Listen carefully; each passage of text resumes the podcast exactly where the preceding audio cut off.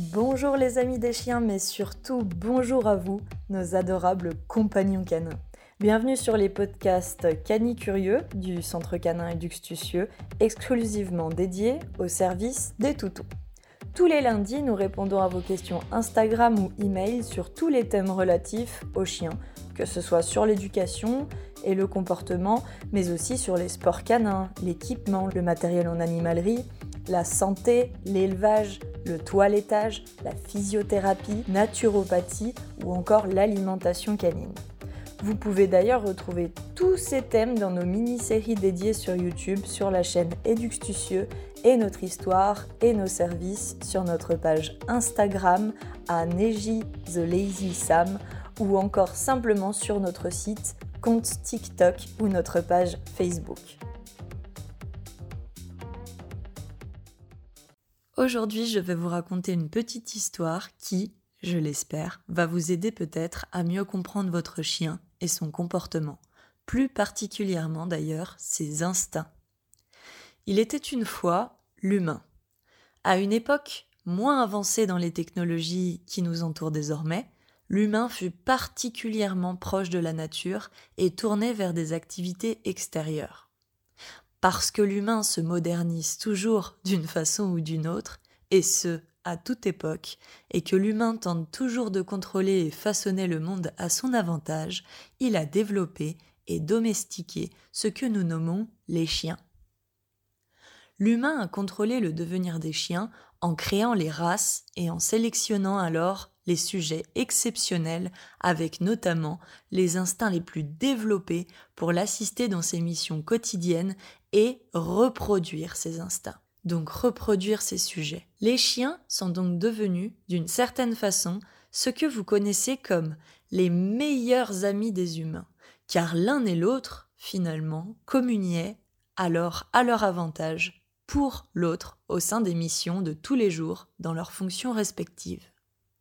Oui, mais voilà, il y a un hic. L'humain n'est pas content désormais, car l'humain, il s'est développé, il a remplacé les chiens par de nouvelles technologies parfois, ou de nouveaux métiers, beaucoup moins proches de la nature, et les chiens, ben, il les aime toujours autant, mais pas au travail quoi. Plutôt quand on rentre à la maison pour un câlin ou le week-end, s'il a le temps, parce que désormais, avec le monde moderne, vous voyez bien, le temps, on ne le voit plus, et le temps coule à une vitesse inconsidérable. Le chien, lui, il aime toujours autant son humain. Aucun souci là-dessus, il a un dévouement absolu et un amour inconditionnel pour lui.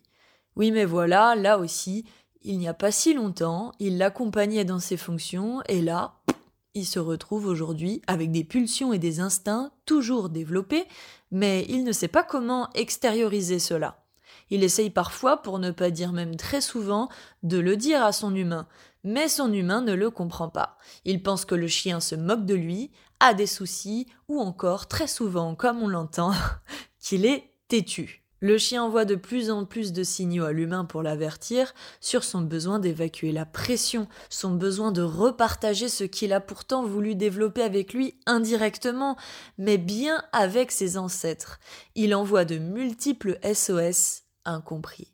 Il aboie, creuse, détruit, fugue, par pister une odeur, poursuit une biche, court et tourne autour d'un vélo, d'un jogger, d'une voiture, ramène tout fier un cadeau pour son maître, avec une poule morte dans la gueule, grogne, attrape les vêtements, il n'en finit pas. Et parce que ces signaux sont mal reçus par le maître, par l'humain, le maître est déçu. Le maître en a marre. Bah oui, le maître, il a pas pris un chien pour lui compliquer la vie. Il a déjà bien assez à faire avec le travail et les tracas du quotidien là pour rentrer chez soi et vivre en conflit permanent avec son chien. Ce maître, pourtant, il aime son chien à l'intérieur. Alors, celui-ci, disons qu'il décide de se faire aider, parce que c'est pas le cas de tous les humains, de tous les maîtres. Il va donc contacter son vétérinaire, mais le vétérinaire le redirige vers un éducateur canin afin de l'aider à sortir de cette spirale infernale. Manque de chance pour lui, il n'a pas vraiment frappé à la bonne porte. Parce que oui, ce qu'il ne sait pas encore, c'est que le métier d'éducateur canin n'est pas toujours contrôlé, et pourtant, oui, c'est vrai, c'est un vrai métier. La personne qu'il contacte, par contre, elle lui explique qu'il ne faut surtout pas jouer avec le chien car cela va développer encore plus ses instincts. Parfois lui dit même qu'il doit désormais toujours attacher son chien car vous savez, ces chiens-là, il faut surtout pas les détacher sinon ils partent. Parfois pire, elle lui dit qu'il n'y a plus rien à faire pour son chien et que celui-ci est dangereux. Car, en fait, elle n'ose pas lui dire qu'elle ne sait pas, qu'elle ne comprend pas et que le chien lui fait peur. Alors plutôt que de l'admettre, L'humain est comme ça. Dans certains cas plus rigolos, elle peut même lui dire de prendre un kilo de saucisses et de faire la distribution de Noël à chaque sortie, à chaque problème, mais le maître s'aperçoit vite que ce n'est ni pratique ni constant dans le temps. Le chien retombe très rapidement dans ses travers. Elle lui dit même que ses chiens sont aussi faits pour tirer, donc il est absolument normal qu'il tire en laisse. Ou pire, elle lui demande de soumettre le chien et d'être plus ferme, mais ce d'une manière beaucoup plus violente. Le maître, soyons honnêtes, il en a marre, car la situation, elle se détériore encore plus. Il se dit qu'après tout, il a bien tout essayé, et que finalement, faute de solution, bah, c'est le chien qui a un problème. Alors le maître prend une décision et se dirige vers une association ou un refuge. Il remplit les papiers et il dépose son chien. Au début, son chien, il comprend pas trop ce qui se passe. Il est pas vraiment serein car euh, c'est la première fois qu'il voit son maître donner la laisse à une inconnue et partir sans même le regarder. Et puis il avait l'air quand même un peu triste quand même sous sa colère. Alors très vite, le chien s'agite. Il se dit peut-être que c'est temporaire, qu'il va revenir. Et puis il y a des odeurs très diverses quand même pour s'occuper dans les premières secondes. Ah, ici un copain a eu peur, il y a une odeur bizarre. Ah, regarde, un autre est passé par là. Waouh, mais écoute tous ces copains qui aboient autour de moi. On va sûrement aller jouer, non? Comment ça, non? Tu me laisses ici? Ah, c'est pas aussi confort que la maison quand même. Et il est où mon panier? Et mon doudou? Waouh, c'est aussi en intérieur, mais j'ai l'impression qu'il fait si froid. Les jours passent et le chien attend depuis trois ans son maître. Il n'est toujours pas revenu. Tous les jours, il sort de son box, se couche devant la grille, voit les gens passer comme s'il était une attraction, un spectacle dans un zoo. Parfois les gens lui sourient, et puis parfois ils font un bond en arrière en le pointant du doigt. Les parents saisissent leurs enfants et disent Non, pas celui-là, regarde, il est méchant celui-là, et il attrape les mollets des enfants, hein. En même temps, il n'y a pas que les enfants. Et les problèmes, oui, ils se sont aggravés. Car désormais, le chien, ben, il est enfermé encore plus régulièrement, et très rares sont les sorties de une à deux heures par jour. On en est bien loin. Les humains sont gentils, mais ils ne sont pas assez pour sortir tous ces chiens autour.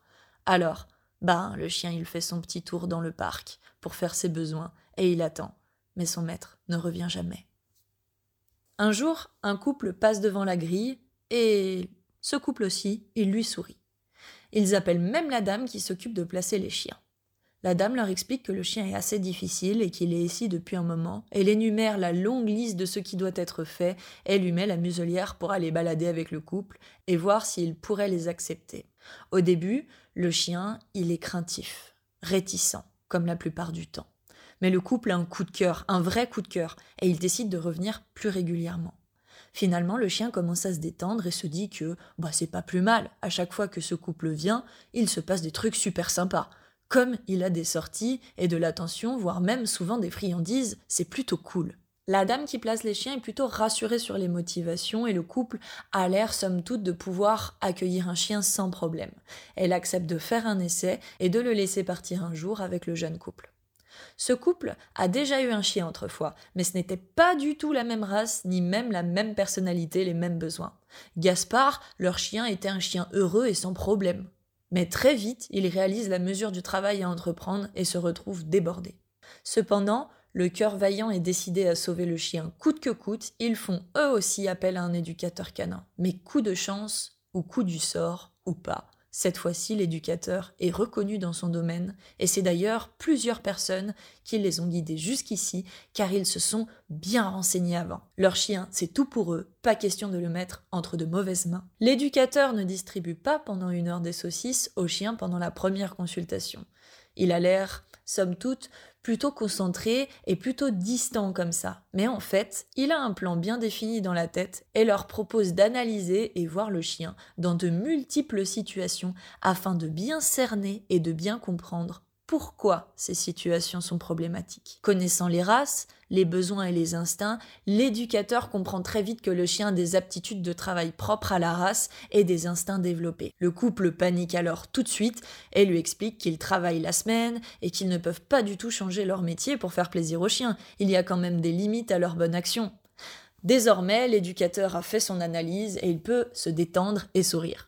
Il rigole et les rassure tout de suite en leur expliquant que suite au fait que les chiens se retrouvent de plus en plus dans les familles communes et non plus au travail, des activités ont été créées pour que maître et chien puissent se retrouver autour d'un plaisir ludique et éducatif et apprendre à contrôler les instincts qu'il a d'ailleurs de base, rappelons-le, initialement développés à son avantage autrefois au lieu de lutter contre aujourd'hui.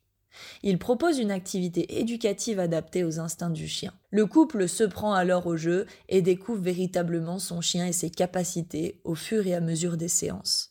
Un peu plus tard, ils rendent visite même au refuge pour leur donner une photo de famille où l'on voit le chien heureux, assis à côté de leur jeune nièce et neveu à l'occasion d'un dîner de famille.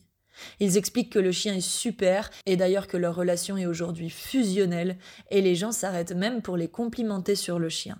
Ils expliquent au refuge qu'ils sont tombés amoureux de la race et qu'ils ont même décidé de reprendre une amie à leur chien auprès, cette fois-ci, d'un élevage. Ils ont ménagé beaucoup d'efforts et aujourd'hui leur chien est prêt pour cela. La dame du refuge lui propose plutôt d'adopter de nouveau en refuge. Elle dit qu'il faut adopter et ne pas acheter. Le couple ne comprend d'abord pas, puisqu'il a quand même payé les frais d'adoption, et la dame leur explique qu'il y a trop de chiens abandonnés et qu'il faut tous les sauver. Le couple dit y réfléchir et dans la voiture, pour la première fois, ils se disputent. La dame veut avoir la chance de vivre une adoption en élevage auprès d'un passionné de la race et d'un chiot sans passif inconnu, et le monsieur est plus d'avis d'écouter la dame du refuge qui a insisté sur l'importance et la responsabilité de sauver. Ils décident donc, par curiosité, de visiter un élevage reconnu sur la race et de se faire leur propre idée. À l'élevage, ils ont encore de la chance. Papa et maman sont justement là et les accueillent frémoussant de joie et d'amour. Ils sautent partout, vont même leur chercher les jouets et l'éleveuse arrive le sourire aux lèvres. Il faut dire qu'elle est passionnée, cette éleveuse. Et ils ne sont pas les seuls, car elle ne pourrait bien sûr pas recevoir tout le monde tous les jours, il y a trop de demandes, mais elle accueille les futurs adoptants par petits groupes. Ils vont rester ici en moyenne entre une à deux heures dans son élevage. Véritable passionnée, elle va présenter les parents, la race et les besoins, et bien évidemment les tests de santé, et mettre en valeur ses reproducteurs en les faisant interagir avec les potentiels adoptants afin qu'ils voient que les chiens sont stables. On entend bientôt que ces chiens sont très intelligents, beaux et tout à fait épanouis. Elle explique alors l'histoire de la race et son amour pour, et leur enseigne que les élevages de famille comme elle font tout un travail désormais pour ne pas trop surdévelopper les instincts comme autrefois, mais plutôt les diluer au fil du temps et des générations, comme les adoptants sont de plus en plus et eh bien des familles communes. Un monsieur lui dit que lui, il a besoin que son chien travaille quand même avec lui. Il est justement berger. La dame lui explique qu'il connaît un très bon élevage de travail cette fois-ci et qu'il serait ravi de le visiter pour ses besoins. Elle lui explique que cela ne veut bien sûr pas dire que ces chiens ne sont pas capables, bien entraînés, ils seront tout aussi capables, mais que sur un rythme de travail très soutenu, les chiens d'élevage de travail seront plus endurants et performants. Ils seront d'ailleurs initiés à ce travail. Pour leur part, le couple explique à la dame qu'il est mitigé. Il lui fait part de ses inquiétudes, car la dame les a mis en confiance. Il leur dit que la personne du refuge a dit qu'il faut adopter en refuge et non pas acheter en élevage. Et la dame de l'élevage hausse les épaules et leur explique. Vous savez, je ne suis pas bien sûre de cette démarche. Il faut de tout pour faire un monde.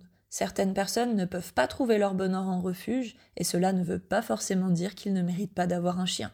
Le rôle des refuges, c'est de sauver les chiens effectivement, mais aussi et particulièrement d'aider à stopper l'hémorragie de la reproduction involontaire et incontrôlée. Et pour notre part, les éleveurs, nous devons stopper les adoptions irréfléchies, car ce ne sont pas principalement les chiens de race qui remplissent les refuges, mais bien des chiens issus de croisements.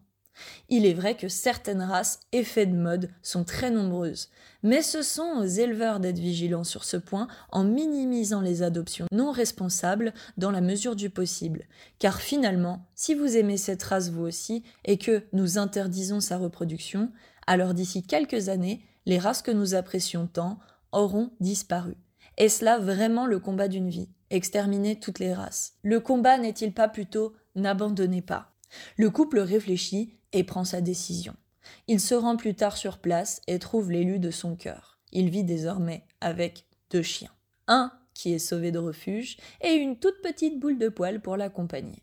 Ils les aiment tous les deux de la même façon. Ils partagent des activités similaires et leur ont fourni une belle éducation et une belle vie à leur côté. Dans les prochains épisodes, nous allons vous parler de l'éducateur, ou plutôt de l'éducatrice, qui les a amenés pour leur premier chien sauvé de refuge à comprendre comment fonctionnaient ses instincts et quelles pistes explorer pour les contrôler à terme.